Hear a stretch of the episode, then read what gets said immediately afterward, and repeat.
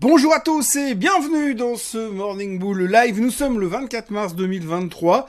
Euh, j'ai regardé ce matin sur euh, l'almanach. Apparemment c'est le printemps, mais c'est pas monstre frappant quand je regarde dehors. Je suis pas loin de voir arriver la neige, mais enfin bref, on n'en est pas là.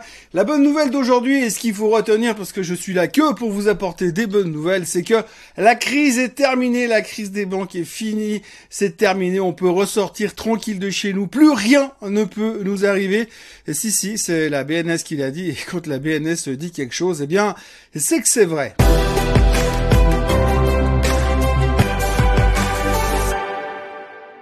Donc oui, nous sommes dans un nouveau monde ce matin. Alors il y a des jours comme ça où quand vous regardez un peu les marchés, vous regardez un peu la performance des marchés, on voit que l'Europe n'a pas fait grand-chose, les États-Unis n'ont pas fait grand-chose, on voit que finalement le Nasdaq continue de monter. Oui, parce que vous le savez, et il faut pas oublier, c'est que c'est la zone de sécurité. Si vous voulez ne rien risquer dans les marchés boursiers aujourd'hui, il faut acheter du Nasdaq, de la techno, parce que c'est le seul endroit bien potable et correct où l'on peut trouver de la confiance et de la sécurité c'est du second degré, mais c'est comme ça que ça se passe pour l'instant dans les marchés boursiers. Les gens n'ont plus confiance en rien, donc dans le doute, on va se mettre sur les trucs y a de la croissance. On sait jamais sur un malentendu, ça pourrait quand même monter et ça pourrait être relativement intéressant. Enfin, tout ça pour vous dire que finalement, hier, les bourses mondiales n'ont pas fait grand chose. On est un peu dans cette zone grise où on ne sait plus quoi faire. On a attendu euh, la Fed, on a attendu de voir ce qui se passait sur les banques et aujourd'hui, on est un peu au milieu de nulle part et on est en droit de se demander mais qu'est-ce qu'on fait maintenant. Alors à l'époque, il y avait une chanson qui disait euh, qu'est-ce qu'on fait maintenant? Et on disait wa bam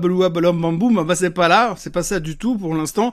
Qu'est-ce qu'on fait maintenant? Eh bien, on attend euh, la suite et on se pose des questions. Et les questions, voilà la question, j'ai envie de dire qui trotte dans la tête des intervenants aujourd'hui, ça tourne bien évidemment autour de la crise des banques. Parce que c'est vrai qu'on a l'impression que tout est pas trop mal, que finalement l'inflation est sous contrôle à cause de la crise des banques, que la Fed arrive à naviguer pour l'instant au milieu de tout ça et qui sont pas loin de tourner de viche, que finalement la hausse des taux pourrait se terminer potentiellement en mai, et puis les experts commencent déjà à dire que si on est optimiste, eh bien on peut espérer voir le, cycle des taux, enfin la baisse des taux s'entamer d'ici la fin de l'année. Ça c'est un peu le côté, euh, on regarde loin, même si aujourd'hui on a tendance à, à plutôt traiter pour les quatre prochaines heures, mais on regarde loin en se disant voilà ce qui pourrait arriver. Le problème qu'on a maintenant, tout de suite, là immédiatement, c'est que va-t-il se passer au niveau des banques? Si vous regardez un peu mes vidéos ces derniers mois, vous verrez qu'on a souvent un seul, une seule préoccupation. Hein. On a un peu, on est un peu mononeuronique en ce moment dans les marchés financiers. On s'occupe que d'un truc.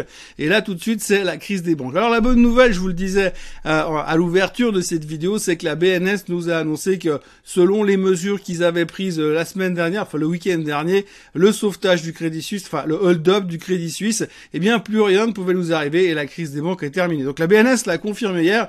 c'est un peu la première fois qu'on écoute vraiment la BNS depuis 5 ans, mais globalement, la BNS nous l'affirme. On est tranquille, on peut ressortir de chez nous. Salut, j'ai 8 secondes pour vous dire que la barre Maltine, c'est de la dynamique Bon, par contre, quand vous regardez un petit peu le comportement des banques à droite à gauche, typiquement sur les banques régionales américaines, on n'a pas l'impression qu'ils ont écouté le même discours parce qu'on a quand même encore deux trois doutes. Et il y a des raisons d'avoir deux trois doutes. Et ces doutes-là, ils tournent autour du fait que si on regarde le niveau d'emprunt des banques aujourd'hui, donc vous savez, une banque qui a besoin de liquidité, elle peut maintenant, grâce aux, mesures qui ont été mises en place par les banques centrales et par le Trésor américain, entre autres, elles peuvent aller emprunter du pognon pour avoir suffisamment de liquidité pour pouvoir euh, faire face aux éventuels retraits qui viendraient se présenter euh, à leur, à leur guichet et leurs clients qui voudraient foutre le camp pour aller se poser dans une banque un peu plus secure. Enfin, secure pour l'instant. Et quand on regarde le niveau d'emprunt de ces banques aujourd'hui, eh bien, on va pas euh, pinailler sur les chiffres, mais en gros, on est au même niveau qu'en 2008-2009. Alors, s'il y a un truc qu'on n'a pas envie de voir euh, dans les journaux ou qu'on n'a pas envie d'avoir dans nos têtes, c'est cette manière de penser, c'est de dire, oui, les banques aujourd'hui, ben, c'est comme en 2008. Ben, franchement, si les banques aujourd'hui, c'est comme en 2008, il faut vite courir, trouver un abri anti-atomique, sont fermés dedans et attendre que ça passe, parce que ça va être très compliqué. Donc, on a quand même cette problématique d'emprunt on a quand même le fait de voir que les banques, elles les ont comme ça. Alors on n'a pas vraiment les chiffres pour voir la masse des retraits qui sont en train de se faire pour l'instant, mais on sent quand même qu'il y a une, une crainte, une peur assez importante de la part euh, des intervenants, des clients qui ont des dépôts dans les banques, surtout aux États-Unis visiblement. Donc il y a un peu de peur. Et cette peur est capable de ramener au premier plan la crainte que l'on a aujourd'hui euh, sur les banques et sur le système bancaire. Et c'est cela qu'il faudra surveiller la semaine prochaine parce que ce sera vraiment un gros point pour voir si on est capable de dire c'est bon, effectivement, ça se calme, on revient à normal. Pour l'instant, la First Republic est toujours dans la panade, malgré les lignes de crédit qu'elle reçoit. On sent qu'il n'y a toujours pas la confiance. Madame Yellen a encore tourné la veste par rapport à ce qu'elle a dit hier. Alors hier, elle a dit que pour l'instant, vous n'avez pas prévu d'augmenter la limite euh, sur les dépôts. Mais aujourd'hui, elle a dit, oui, euh, nous, on est quand même là pour aider les banques au cas où il y a un problème. Bon, ça, on le savait déjà, mais elle l'a répété pour qu'on reste un petit peu solide euh, dans nos, dans nos bottes. Le problème aujourd'hui, c'est qu'effectivement, il y a cette crainte qui pèse un peu partout et aussi le fait qu'on est au milieu de nulle part sur les indices et qu'on se dit quelle serait maintenant la justification pour que ça reparte très rapidement à la hausse. Franchement, au niveau des taux, bah, on voit que c'est un peu compliqué. On sait que la Fed, ils vont plus beaucoup monter les taux, mais ça dépendra quand même un peu de la crise bancaire et des chiffres de l'inflation parallèlement.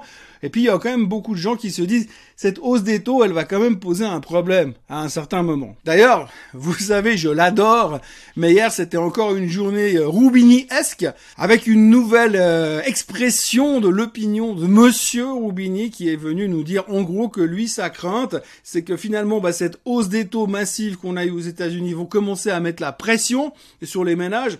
On en parlait hier, hein, quand vous avez des taux d'intérêt qui prennent l'ascenseur au niveau des crédits euh, à la consommation, des crédits voitures, des crédits hypothécaires, etc., etc., et des cartes de crédit, eh bien, vous avez quand même cette crainte à un moment donné que les ménages, ils vont devoir réduire la voilure et s'inquiéter de la suite parce que ça va devenir très compliqué. Même chose pour les entreprises, ça devient de plus en plus cher, donc euh, forcément à un moment donné ils vont devoir aussi réduire un peu la voilure, donc ça va entraîner un ralentissement. Donc lui il parle de récession inévitable pour 2023 et puis il parle surtout de correction massive sur les marchés euh, boursiers ces prochains temps, ça c'est inévitable également. Donc on a quand même deux trois choses où il faut un peu se méfier et c'est vrai que quand on regarde la photo là tout de suite maintenant à, à 7 heures du matin le 24 mars, on a quand même un tout petit peu l'impression qu'on est un peu tendu et qu'il y a un risque potentiel euh, de rebaisser encore une fois parce que non plus, non seulement il y a des problèmes, mais en plus des problèmes, on a de la peine à trouver des catalystes qui pourraient nous emmener beaucoup plus haut. Sauf la techno qui est devenue